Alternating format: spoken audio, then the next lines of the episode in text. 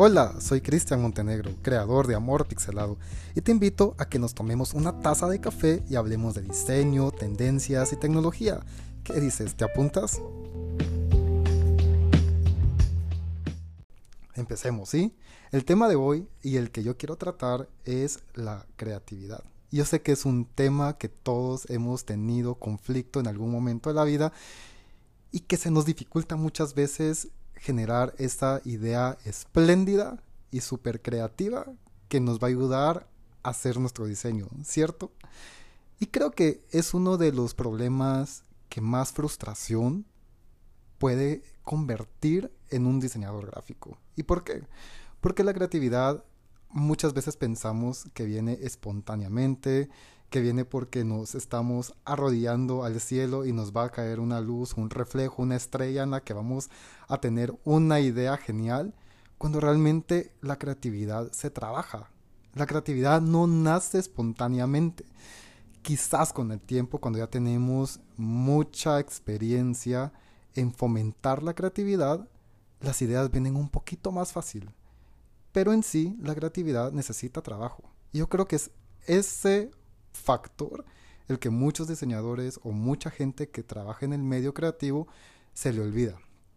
Y quizás es la manera en que nos educan, quizás cuando entramos a la universidad y comenzamos a estudiar una carrera universitaria que conlleva la creatividad, como el diseño, puede ser diseño gráfico, podría ser arquitectura, diseño industrial, eh, publicidad, mercadeo, no sé. A veces se nos enseña a que tenemos que tener una buena idea y nos nos forzan a, que de alguna manera podamos crear esa idea sin tener una base sólida. Y es por eso que el día de hoy me encantaría que habláramos un poquito más sobre lo que es creatividad y cómo es que la creatividad se va desarrollando. Y para eso, pues yo lo que voy a hacer es dar un poquito de mi experiencia, eh, contarte un poco cuáles son mis herramientas en las que yo me baso para generar ideas nuevas y que funcionen, porque la creatividad sin una funcionalidad pues es en vano, ¿sí? Se convierte solamente en pura imaginación, en no sé, ideas que no tienen un fundamento y que al final pues no llevan y no conllevan a nada. Ok, para empezar, me encantaría hacer una reflexión con esto. Cuando hablamos de creatividad, estamos hablando de una capacidad que tiene el ser humano en sí mismo, ¿sí? ¿Y cómo es que nosotros fomentamos la creatividad? Pues es a través de la experiencia. Si nosotros no tenemos vivencias, si nosotros no tenemos una experiencia previa, muy probablemente no vamos a tener ideas que sean innovadoras. Yo soy catedrático universitario. Tengo 10 años de dar em, clases en la Universidad Rafael Andívar de Guatemala y me apasiona lo que hago, porque creo que es uno de los em, trabajos que yo he desarrollado que más me apasiona y es porque yo logro transmitir lo que yo conozco, lo que he aprendido y que yo sé que le va a ser útil a más de una persona. Pues yo sé que hay muchos alumnos que quizás se aburren en clase o quizás están pensando, no sé, en la novia o el novio y están en WhatsApp y no ponen mucha atención, pero con una persona que logre yo transformar a través de lo que yo he vivido, créanme que para eso es una ganancia, ¿sí? Ok, y entonces, si esto es una habilidad que todos tenemos, ¿cómo la podemos desarrollar?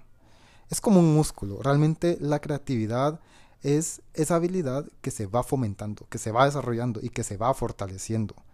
Y por eso me encantaría que entendieras que las ideas y la creatividad no es algo ajeno a ti, o no es algo exclusivo de ciertas personas. Realmente es algo que todos podemos manejar. Y por eso es la palabra frustración, lo que más escucho yo en redes sociales. Siempre que yo logro establecer algún tipo de comunicación con ustedes en historias de Instagram, por ejemplo, siempre viene este detonante, la frustración. ¿Cómo manejar la frustración si siento que no tengo buenas ideas? O si siento que tengo buenas ideas pero no logro comunicarlas de manera efectiva. Pues para eso hay que fomentarlo, hay que trabajar por eso, hay que tener una experiencia previa. Y nos vamos a ir con lo primero. Número uno es entender que absolutamente todos los seres humanos nacemos con creatividad o con la habilidad de desarrollar la creatividad o de ser creativos. ¿Y cómo funciona esto? Ok, ustedes se dan cuenta al momento en que somos niños y queremos, por ejemplo, alcanzar un juguete, pero estamos aprendiendo a caminar, pues aquí ya viene la parte de la creatividad y vemos de qué manera alcanzar ese juguete sin necesariamente tener que dar pasos, ¿sí? ¿Y cómo hacemos? Ok, podemos ir gateando o podemos ir sosteniéndonos de, no sé, de los sillones o de la mesa, pero al final logramos lo que nos proponemos. ¿Por qué? Porque hallamos soluciones a esa problemática en específico.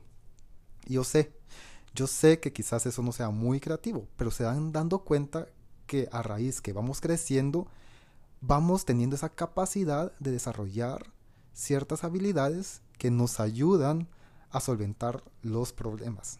Y aquí es cuando decimos problema igual encontrar solución. Y es eso, precisamente es ese punto cero en el que nos convierten en personas creativas, ¿sí? ¿Cómo y por qué? Ok.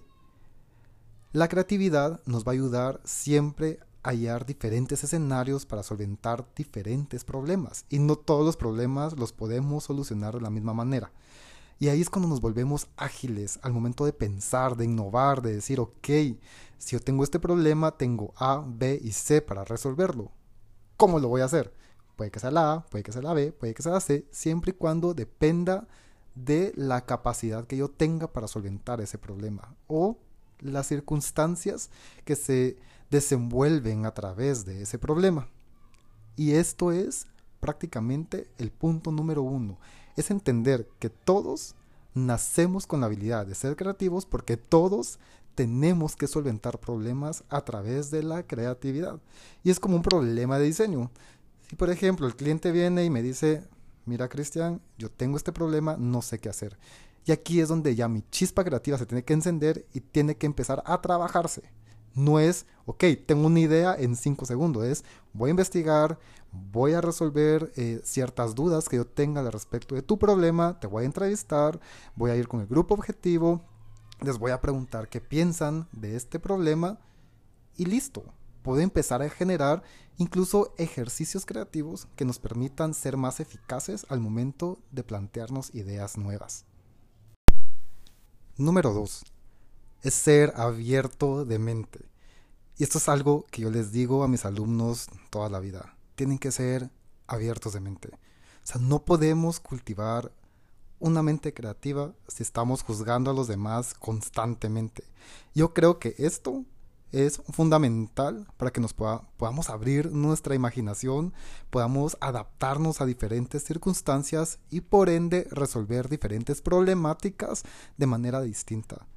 No podemos pensar que vamos a hacer las mismas cosas siempre con las mismas soluciones y así pretender ser creativos, ¿ok?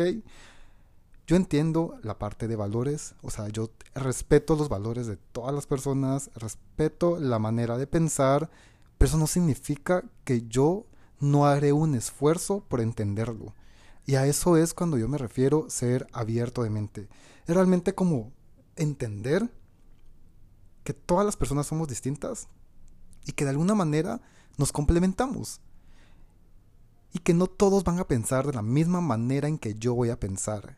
Y esa facilidad de poder adaptarnos al pensamiento de los demás es lo que realmente va a hacer que nosotros enganchemos con la gente. Si por ejemplo yo lo que quiero es lanzar una campaña publicitaria en la que yo tengo que tomar insights de un grupo objetivo específico, mi mente se va a adaptar muy bien a entender la mente de los demás para poder generar un mensaje que realmente funcione. Hay que hacer cosas distintas, hay que probar la vida, hay que entender que la vida no es estática y que el cerrarme a ciertas experiencias y circunstancias, lo único que va a lograr es que yo sea una persona cuadrada. Y mis ideas van a ser igual de cuadradas. Por eso es tan importante ser abierto de mente, estar siempre receptivo a lo que los demás tienen que decirme indagar a través de redes sociales qué es lo que están haciendo los demás, qué es lo que están pensando.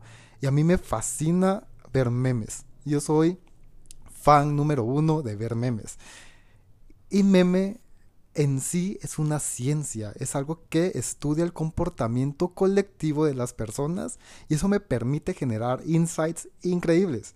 Por eso es que tan importante es ser siempre abierto de mente. Hay personas que juzgan los memes, que creen que es para débiles mentales y no. Realmente el meme en sí encierra ese comportamiento colectivo que nos permite deducir qué es lo que la gente está pensando. Y es una herramienta más para ser mejores estrategas y tener ideas mucho más fabulosas. Yo por eso siempre intento ser muy abierto de mente. Quizás hace, no sé, unos 10 años o quizás un poco más, yo era una persona muy cerrada de mente, yo era alguien que juzgaba a los demás, era alguien que ponía barreras a las personas que no pensaban igual que yo y eso lo único que hacía era aislarme y también me generaba como cierto estrés porque era yo en contra del mundo. Pero cuando yo entendí que ser adaptable a ciertas circunstancias me permitía generar mejores conexiones con las personas, fue ahí donde decidí realmente pues abrir mi mente, abrir mi corazón y ser una persona mucho más receptiva. Obviamente que sea abierto de mente pues no implica que yo voy a hacer lo que están haciendo los demás, sino que solamente voy a tratar de entender el por qué. Y eso, créanme, que me ha permitido ser mucho más creativo.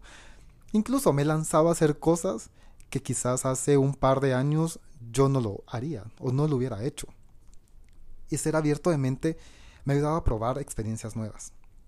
No sé, quizás eh, aferrarnos a que tenemos que pensar de cierta manera, a que tenemos que comportarnos con ciertas eh, normas muy estrictas, el pensar en que tengo una religión y yo tengo que respetar mi religión, entonces yo no puedo hablar con nadie que no sea de mi religión, eso créanme solamente los va a hundir más en una telaraña increíble mental.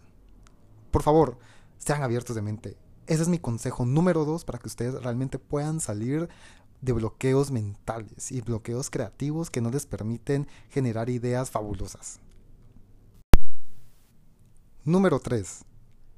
Tener siempre un plan B. Eso pasa mucho. Muchas veces nos casamos con ideas que creemos y consideramos en su momento que son las mejores.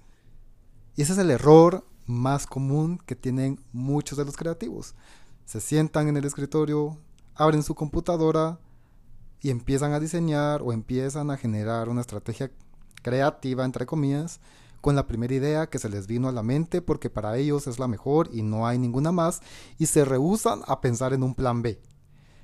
En mi experiencia yo les puedo decir que el plan B funciona casi siempre mejor que el plan A.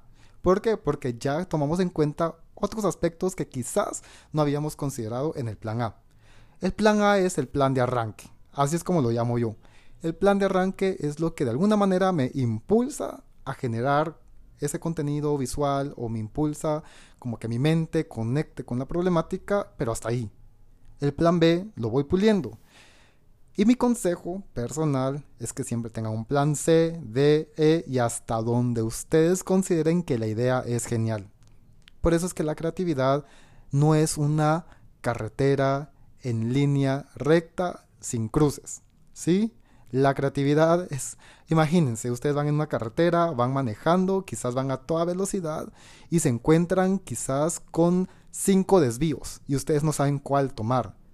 Mi solución sería tomen uno por uno para ver a dónde los lleva y si no, pues créanme, siempre hay un retorno. El que yo venga y me vaya por la opción B, eso no quiere decir que yo no pueda retornar y volver a la A. O retornar y quizás irme por la C.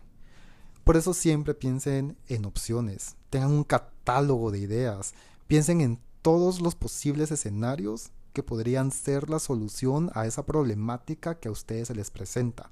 Es por ejemplo cuando ustedes pierden las llaves del carro o de la casa, pues ustedes vienen y si no le encuentran en la cocina, que es donde ustedes pensaban que habían dejado las llaves, ok, se van quizás al dormitorio y tampoco lo encuentran, entonces, ok, vienen y buscan quizás en el garage, porque quizás los dejan, no sé, dejan ustedes colgar las llaves siempre por la puerta, no lo sé. Y esa es la manera en que nosotros vamos probando las diferentes soluciones hasta encontrar realmente aquella que nos permite ser lo más creativos posible a la solución o a la problemática, perdón, que ustedes están pensando solucionar. Ese sería mi consejo número 3. Ahora, por último, y mi consejo más profesional es el investiguen. Muchas veces, yo creo que la mayoría, nosotros queremos tener una respuesta rápida a cualquier cosa.